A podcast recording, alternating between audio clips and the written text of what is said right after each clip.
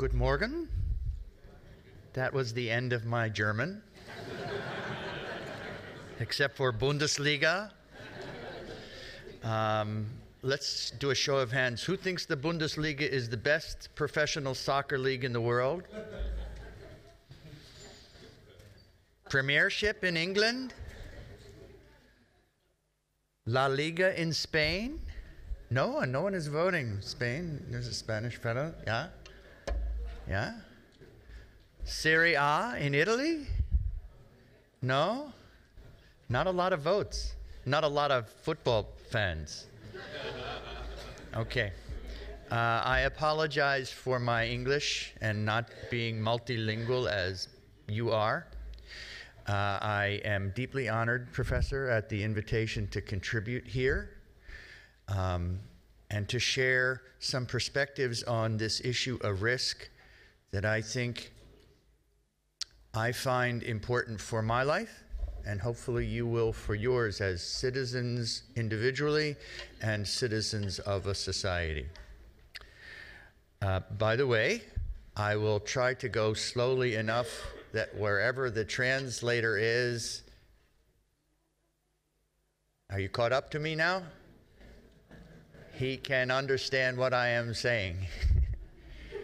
there is a brain that is working very hard. Let me see if I can bring together a few of the ideas that have been shared already. Dr. Bauman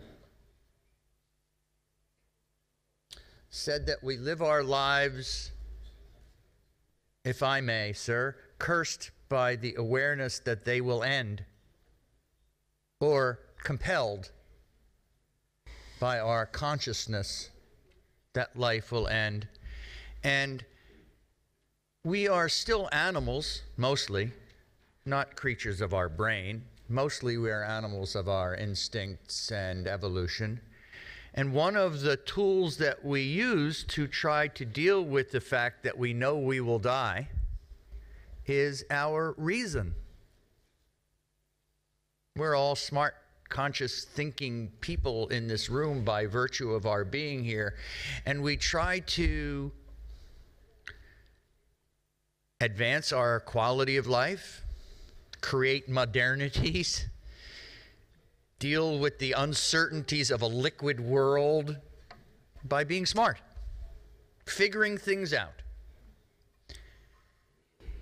Here's the hidden risk a very serious risk that is not so obvious, but may be one of our biggest risks of all we are not as smart as we think we are.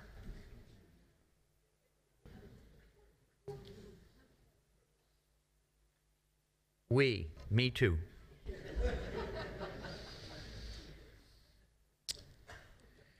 With the, I am not an academic, though I, in, I'm an instructor at Harvard, but my background is in journalism.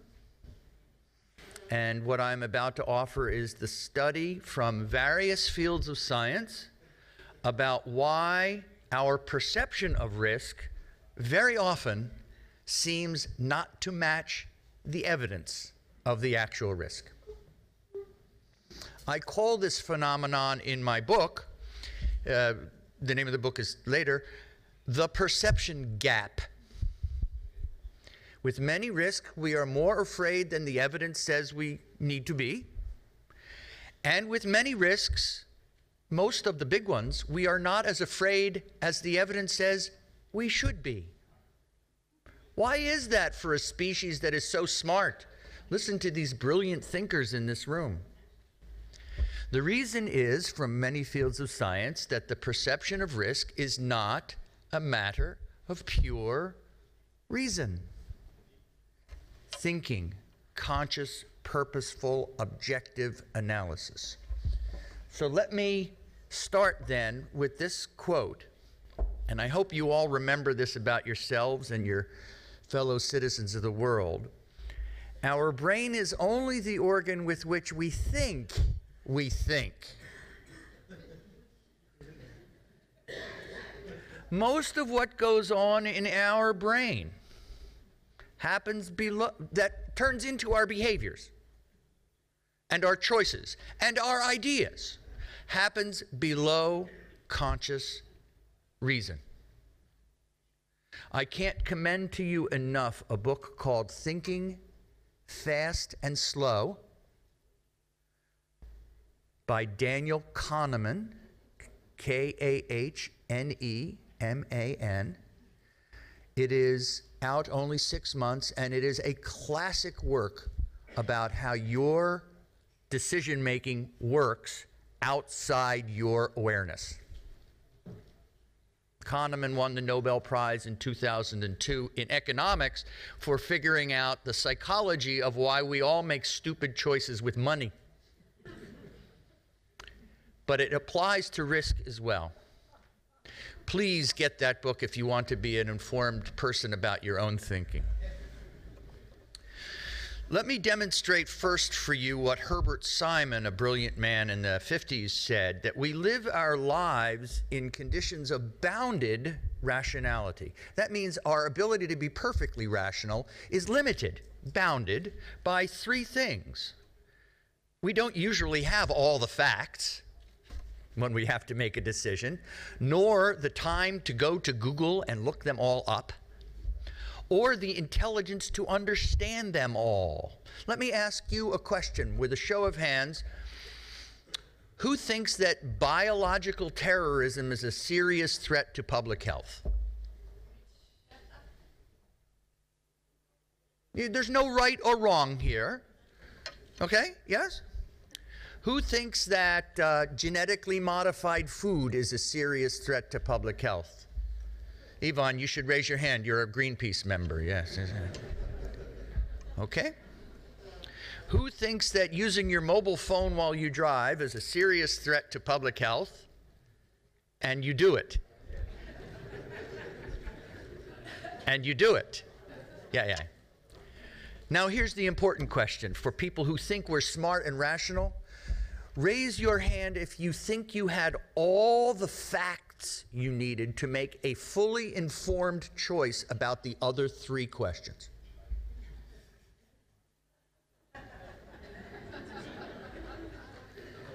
well, you're a journalist, of course you would. And I won't embarrass and I won't embarrass my fellow speaker by asking you about all the facts about all three because I could come up with facts that you don't know. Here's the here's what we do.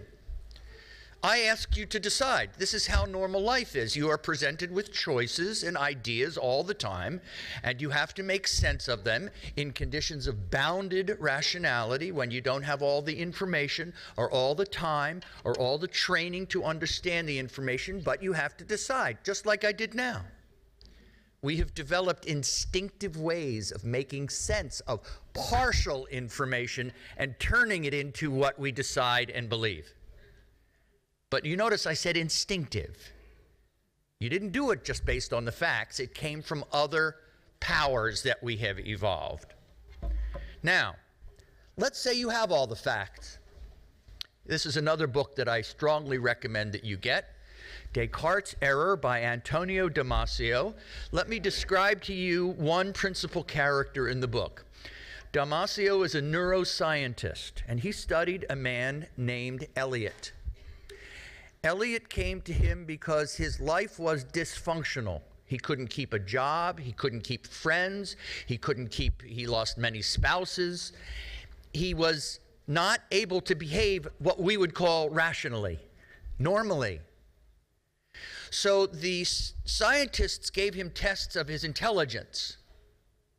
Here are the facts. What is your IQ? And he passed them all brilliantly.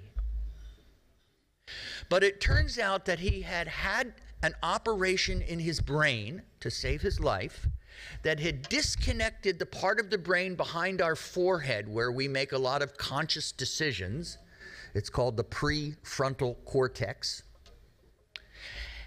And the part of our brain on the brain stem, which is much older and more ancient, called the limbic area.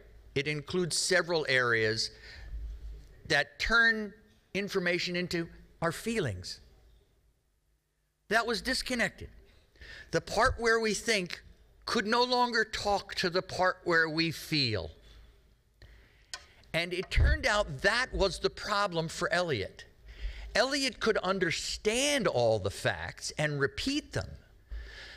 But without the ability to communicate between the fact part of the brain and the feelings part of the brain, the facts had no meaning. The facts had no good or bad, no pro or con. A decision to wear a red sweater or a black sweater that we would make based on how does it look and so forth, he could not make that decision. 9:30 or 10:30 for an appointment in the morning.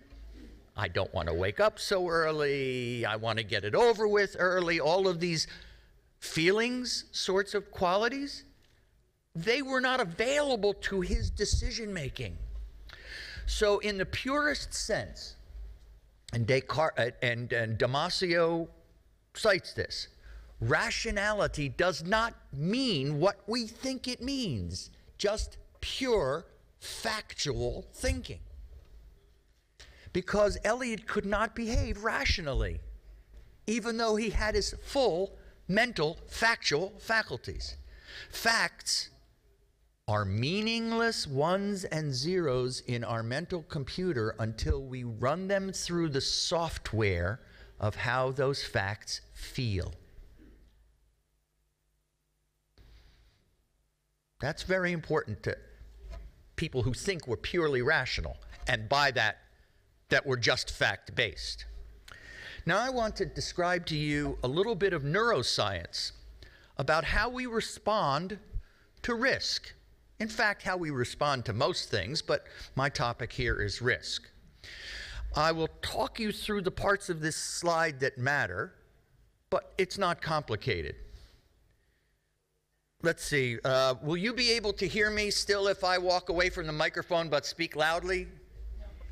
No, they were, they're recording me. Okay. The outer part of the brain with all the wrinkles is the cortex. See, I have a halftime signal. I don't even get a yellow card yet. I haven't fouled yet, but I'm at halftime. That's good. Thank you. The cortex is where, among other things, we do our cognitive thinking. That's all you need to know about that. The hypothalamus is a region in the brain that works like a relay station when any information comes in from the outside world or a memory inside.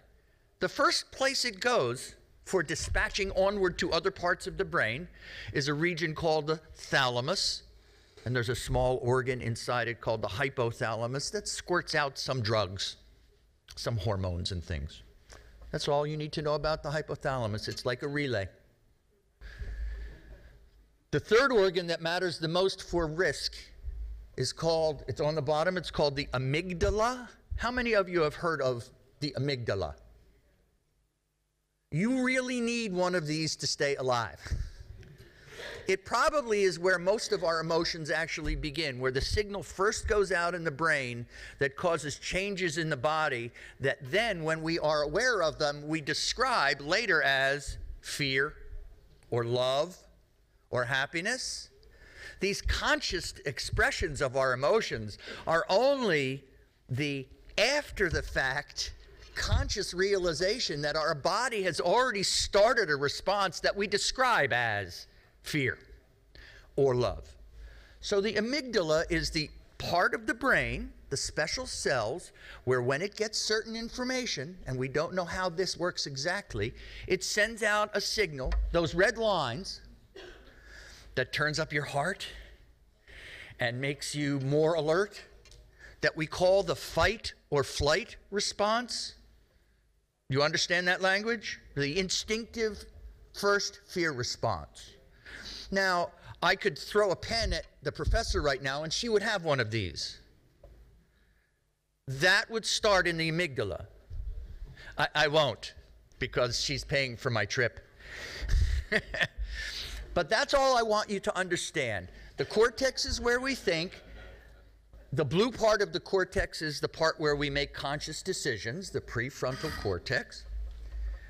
The hypothalamus is a relay, and the amygdala is the organ where, when it gets information, it sends out the red lines of a fear response.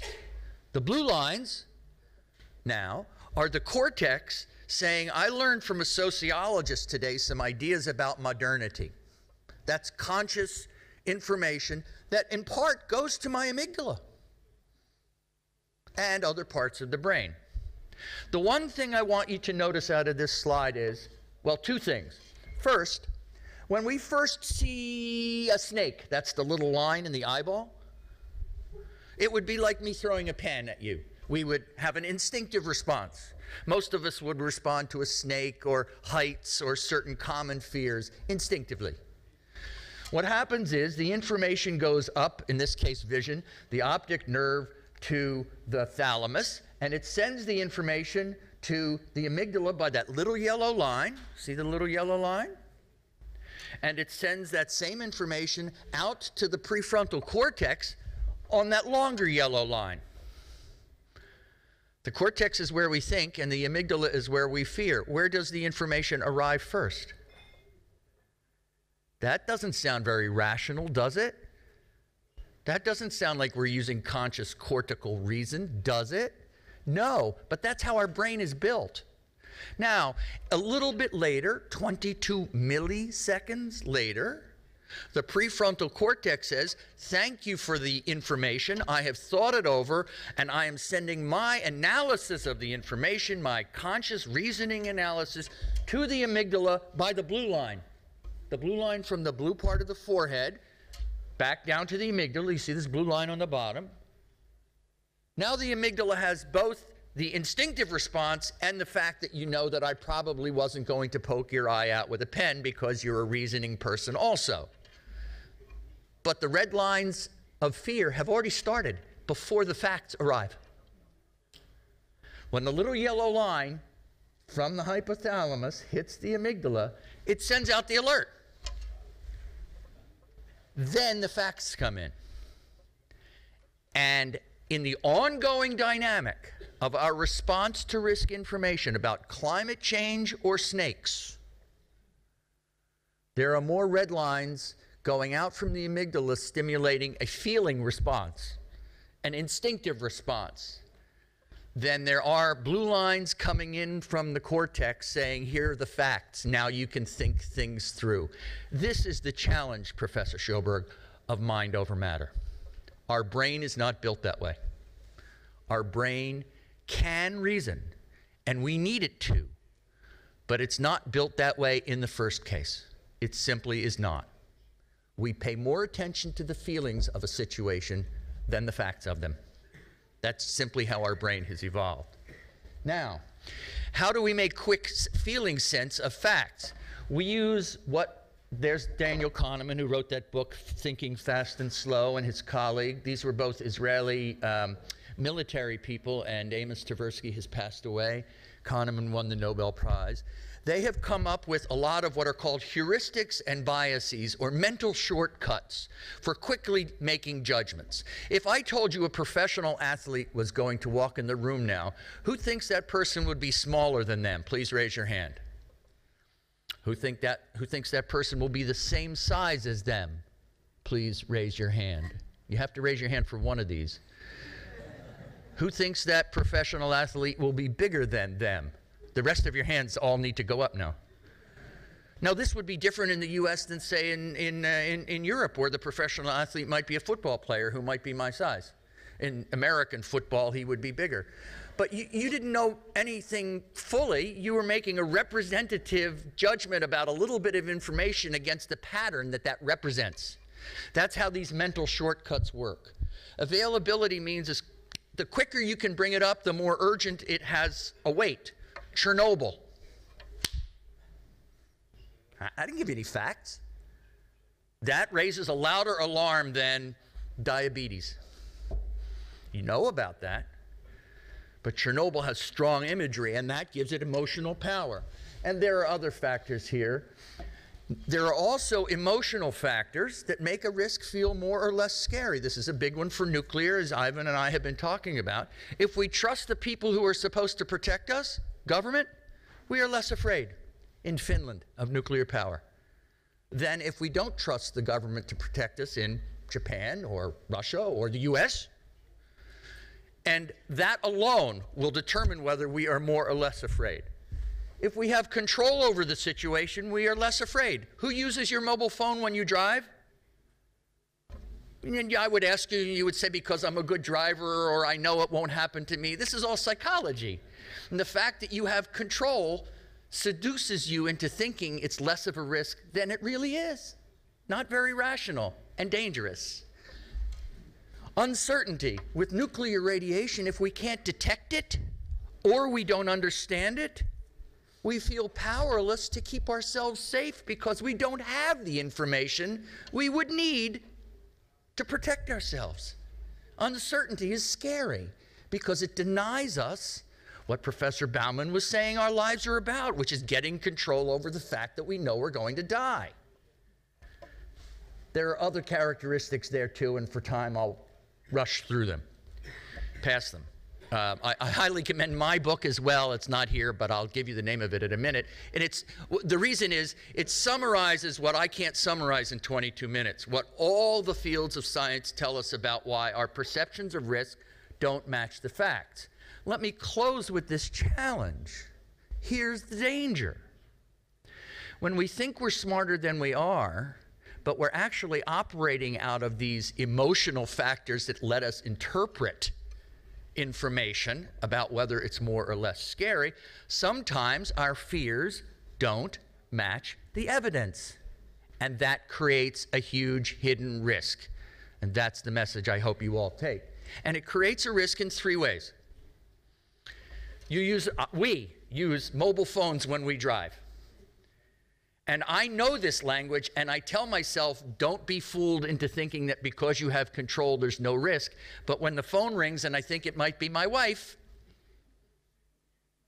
the risk and benefit makes me think I'll answer the phone. we make yes, we make dangerous choices, personal choices all the time.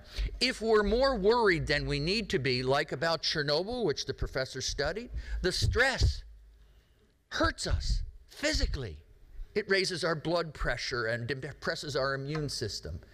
Stress from worrying more than the evidence says we need to is a huge risk by itself, and it comes from these feelings. And the third area is we end up, if we're all afraid of something for similar reasons, like nuclear power, it causes cancer. Cancer has high pain and suffering. Pain and suffering makes something scarier. Of course. That doesn't mean the actual physical risk of nuclear radiation is high. It is not, it turns out, but it's frightening.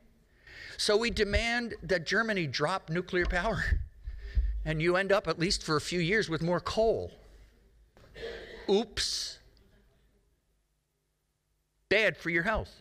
Uh, the same in the US and Italy and Japan and lots of places. I'm not picking on any one country. This research has been done on many cultures. So, to conclude, the perception gap about risk because we are not as smart as we think we are, and risk perception is much more emotional and instinctive than we would like to admit, creates dangerous choices and stress and dangerous social choices that aren't optimal for the actual risk and the perception gap is a huge risk in and of itself. And our challenge, Dr. Sjoberg, is exactly what the doctor said. We know this about ourselves.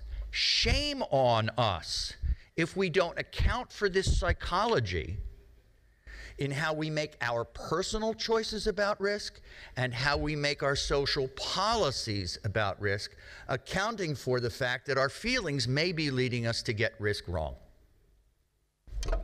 Thank you. Haven't spilled too much coffee.